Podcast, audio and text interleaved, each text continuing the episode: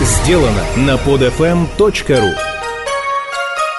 Здравствуйте, меня зовут Данил Антоненков. Представляю вашему вниманию очередную еженедельную подборку новостей.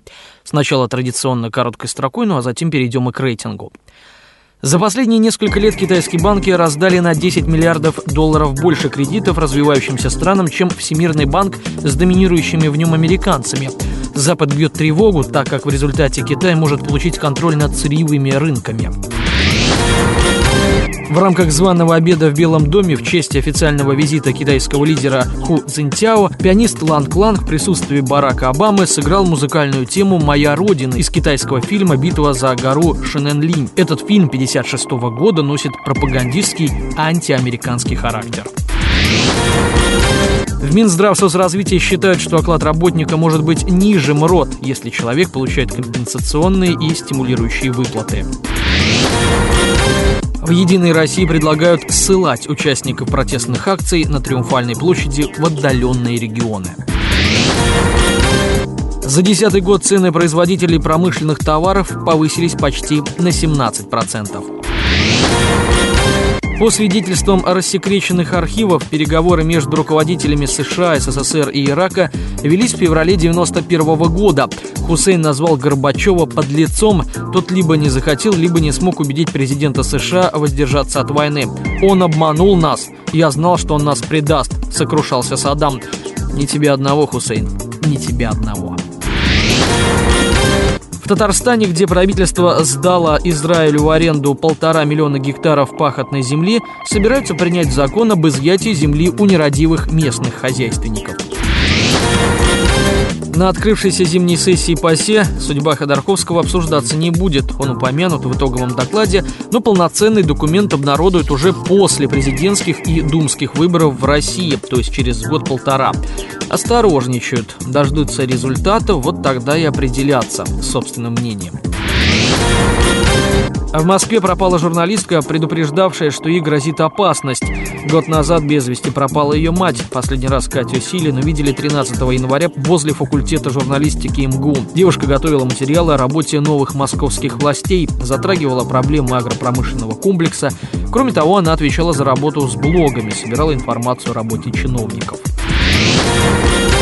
Депутат Единорос предлагает распространить ответственность за экстремистские надписи на заборах и транспортных средствах на владельцев пострадавшего имущества. Депутат считает, что тех, кто не уничтожает неполиткорректные надписи, надо штрафовать наравне с авторами надписей. Русский Викиликс, опубликовавший фото скандального дворца Путина, обрушен с помощью хакерских атак. Перебои начались сразу после обнародования фотографий загадочной резиденции стоимостью в 1 миллиард долларов. Саркози забыл, в какой стране находится, назвав Эльзас частью Германии. Регион несколько раз переходил из рук в руки, но после Второй мировой войны он закреплен за Францией. Ошибку президент совершил, произнося речь в Эльзасском городе вблизи от германской границы. Публика немедленно освистала выступающего. Вслед за Латвией откажется приютить Лужкова и Австрия. Об этом пишет местная пресса. Официальная Вена боится иметь дела с человеком, на которого пала немилость Кремля. У экс-мэра Москвы и его супруги в Австрии находится крупная собственность и бизнес. Грипп H1N1 все больше распространяется в России. Главный санитарный врач Геннадий Онищенко рассказал, что доля так называемого свиного гриппа в общей структуре заболеваемости в Нижегородской области достигла 46%. В Смоленской области этот показатель составляет 31%, в Новосибирске 22%, в Петербурге 15%, в Москве 12%. В Челябинске, кстати, уже 5 летальных исходов. Московская милиция разогнала акцию за здоровый образ жизни под лозунгом «Русский трезвый значит богатырь». Около ста молодых людей устроили на севере столицы несогласованное с властями спортивное мероприятие и митинг. На организаторы и семерых участников акции составлены протоколы. Медведев и Путин дали единороссам официальное согласие на использование их высказываний и портретов в предвыборной агитации. Эксперты расценили это как свидетельство единства Путина и Медведева. Напомню, ни президент, ни премьер-министр не являются членами правящей партии. Россия прекратила организацию выставок США в связи с угрозой их ареста. Министр культуры рассказал, что одна американская общественная организация совершенно незаконно потребовала коллекцию редких книг из библиотеки Равина Шнирсона. Это собрание никогда не покидало пределы России. Свою позицию американцы аргументируют не юридическими, а духовными правами, которых, как заявил Авдеев, у России не меньше. Пресса сообщает, что «Стройгазмонтаж» выиграл подряд «Газпрома» на 3,5 миллиарда долларов. Компания построит 75% второй нитки газопровода «Грязовец-Выборг». Также сообщается, что владелец «Стройгазмонтажа» Аркадий Ротенберг в детстве занимался дзюдо в одной секции с Путиным. И, по его словам, дружит с премьером до сих пор. В Москве пьяный полковник ГИБДД сбил пешехода и оставил его лежать на обочине. 39-летнего сотрудника ГИБДД Алексея Фомина, как оказалось, уже уволили из органов. Причем, как обычно, буквально за несколько дней до аварии. Как выяснили СМИ, день увольнения странным образом совпал с днем присвоения Фомину звания полковника милиции. Финансовый директор Валентина стала свидетелем ДТП на Рублевке, в котором БМВ полпреда президента в Госдуме Гарри Минха столкнулся с «Опелем». Очевидец рассказала, что по встречке со скоростью примерно 100 км в час ехал БМВ и даже не притормаживал до столкновения, а «Опель», находясь в своем ряду, не успел увернуться. Пьяные милиционеры устроили побоище в московском ночном клубе, услышав, что за вход надо платить. 10 сотрудников ППС пустили в ход кулаки. У охранника зафиксирована закрытая черепно-мозговая травма сотрясения мозга. Однако месть милиционеров настигла в соседнем клубе, куда они отправились после. Двойной скандал обернулся уголовным делом по статье «Хулиганство». Вот только подозреваемыми по нему проходят неустановленные лица, а потерпевшими признаны милиционеры. Новость феодализма. Вслед за сыном секретаря Совета Безопасности, возглавившим Россельхозбанк, пост предправления ВТБ «Северо-Запад» занял сын директора ФСБ Денис Бортников. Российские сотрудники Европейского банка реконструкции и развития подозреваются в коррупции. Подозреваемый числится и бывший директор Елена Котова, которая ранее занимала пост вице-президента ВТБ. Отмечу, Европейский банк собирался инвестировать в строительство трассы через Химкинский лес. Ну а теперь к рейтингу. Десятое место. Проверка Банка Москвы счетной палаты прекращена с отсутствующей в законе формулировкой по просьбе мэра Сергея Собянина и руководства ВТБ. Эксперты говорят, что решение исключительно политическое. Половина акций банка принадлежит столичному правительству и, соответственно, команде Лужкова. Сейчас Лужка отстранили от кормушки, а банк, который принимал самое активное участие во всех схемах, поглощает ВТБ. Банальный передел собственности, по которому банк московского клана переходит к питерским, сопровождается привычными незаконными действиями. Ну, попросили, наверное, убедить. Девятое место. Производители запрещенных лампочек придумали, как обхитрить Медведева. С 1 января в России запрещена продажа ламп мощностью от 100 Вт. На заводах тут же наладили выпуск лампочек 95 Вт, которые по правилам могут быть даже мощнее. Кроме того, российские граждане запаслись запрещенными лампочками впрок. Еще до Нового года они исчезли из крупных магазинов. Отмечу, качество навязываемого продукта оставляет желать лучшего, и для их большой стоимости они часто перегорают. Восьмое место. Из закона о полиции убрали самое скандальное положение презумпции законности, как предсказывали эксперты. Именно это положение было сделано для отвода глаз, чтобы недовольное население успокоилось после его отмены и не увидело других скандальных статей. Кстати, этот полицейский закон может быть принят уже на этой неделе. Седьмое место. Бывших сокамерников Немцова пытаются подкупить, чтобы доказать мнимое изнасилование оппозиционера за решеткой. Как пишет «Новая газета», некий молодой человек Андрей уже сделал подобное предложение Георгию Новожилову, который также отбывал административный арест в новогодние каникулы, его товарищу Александру и Амару, который сидел с ними за хранение наркотиков. Всем им Андрей предлагал 3000 долларов в обмен на ложные показания. Все трое отказались. В итоге Амар неожиданно пропал. Милиция также внезапно активизировала старое дело против него. Мать Новожилова предупредила его, что у подъезда дежурит милиция, проверяют у всех паспорта. В подъезде в тот же день у него вскрыли щиток линии связи, а в дом его бабушки ломились неизвестные. Напомню, активисты молодежных прокремлевских движений расклеивали по Москве плакаты, на которых писали, что оппозиционер подвергся сексуальному насилию, пока находился за решеткой. Шестое место. Помощник президента Аркадий Дворкович предлагает отменить стипендии студентам. По его мнению, после занятий молодые люди вечером должны находить себе работу и зарабатывать на жизнь.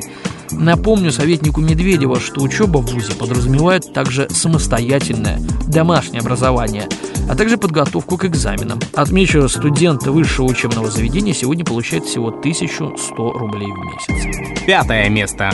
В Москве экс-сенатор, изнасиловавший выпускницу вуза, отделался условным сроком. Сначала суд назначил бывшему представителю Калмыкии в Совете Федерации Игорю Провкину наказание в виде лишения свободы на 3,5 года, но потом посчитал возможным заменить его четырьмя годами условно. Статья, по которой судили банкира, для обычных людей предусматривает наказание до 20 лет лишения свободы.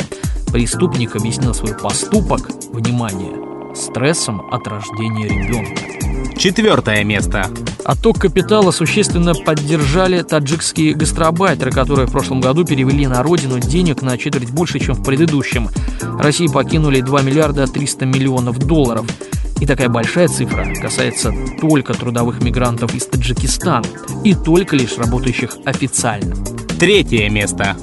Российские СМИ, которые любят пестрые и несодержательные новости а-ля шоу-биз, растиражировали предложение депутата Единоросса, которое ратует за захоронение Ленина. Позволю себе маленький комментарий на сей счет. Во-первых, 70% проголосовавших в интернете за это предложение цифра крайне необъективная. Понятное дело, что на сайте с символикой правящей партии и под названием «Goodbye Ленин» голосование не может быть в пользу того, чтобы оставить все как есть. И то я удивлен 30% проголосовавшим против против наверняка залетные оппозиционеры. Но это все мелочи. Меня не перестает удивлять та патологическая ненависть ко всему, что символизирует СССР. Сильную страну. Мы Великую Отечественную войну разгромили фашизм и спасли мир только вопреки Сталину. Как говорится, десталинизация уже в полном разгаре, даешь деленинизацию. Лишь так победим. А вот понравилась мне мысль координатора Левого фронта Сергея Удальцова, который считает, что такое заявление можно квалифицировать как разжигание социальной розни. Очень символично ударить по режиму их же оружием 282 статьей.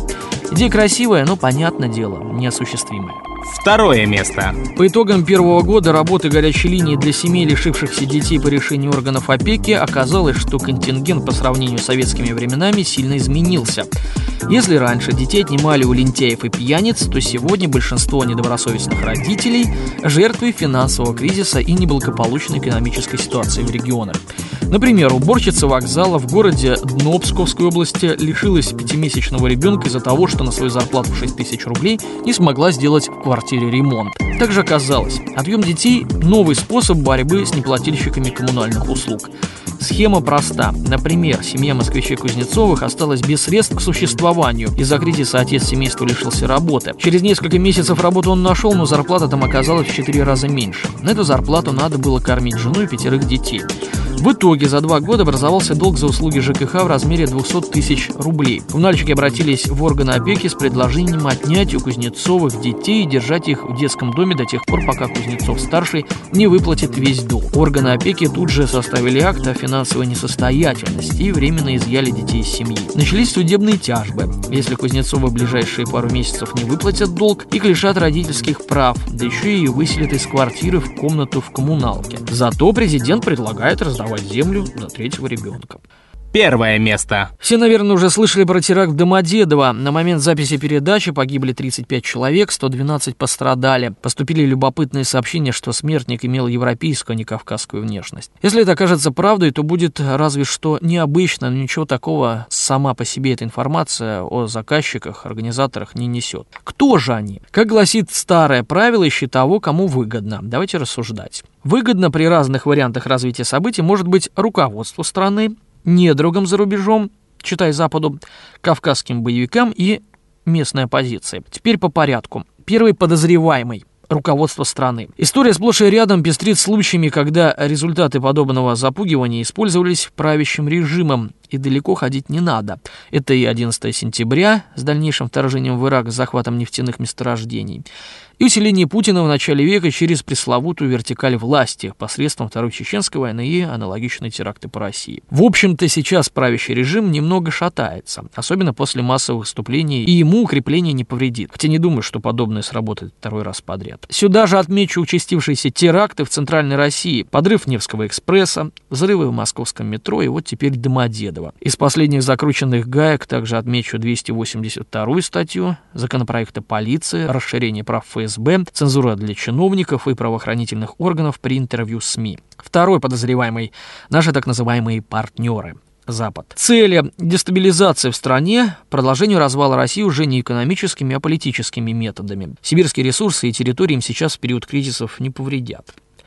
Третий подозреваемый – кавказские боевики. Тут все ясно. Характерные для них военные действия, по-другому-то они никогда и не воевали. Цель – независимость. Но в этом случае вообще-то ответственность берется на себя и заявляется на весь мир. Пока таких заявлений не слышно. Ну и с взрывами в метро было достаточно странно. То Докумаров клялся в невиновности, а потом согласился и взял на себя вину. Четвертый подозреваемый – российские оппозиционеры. Цель ослабления режима и его дальнейшее свержение. Случай не беспрецедентный. Предреволюционный террор у нас в стране имел место сто лет назад. Но вот только направлен он был на чиновников и царскую семью, то есть ну, руководство режима. Сегодня же наблюдается нехарактерная картина. Взрывают невинных людей. Разве что это тот же Запад через определенные оппозиционные силы так действует. Тогда это вовсе не оппозиция, а враги России. Ну вот как-то так. Теперь жду ваших домыслов. С вами был Данил Антоненков. Надеюсь, очередные пазлы заняли свои места. До следующей недели. Скачать другие выпуски этой программы и оставить комментарии вы можете на podfm.ru.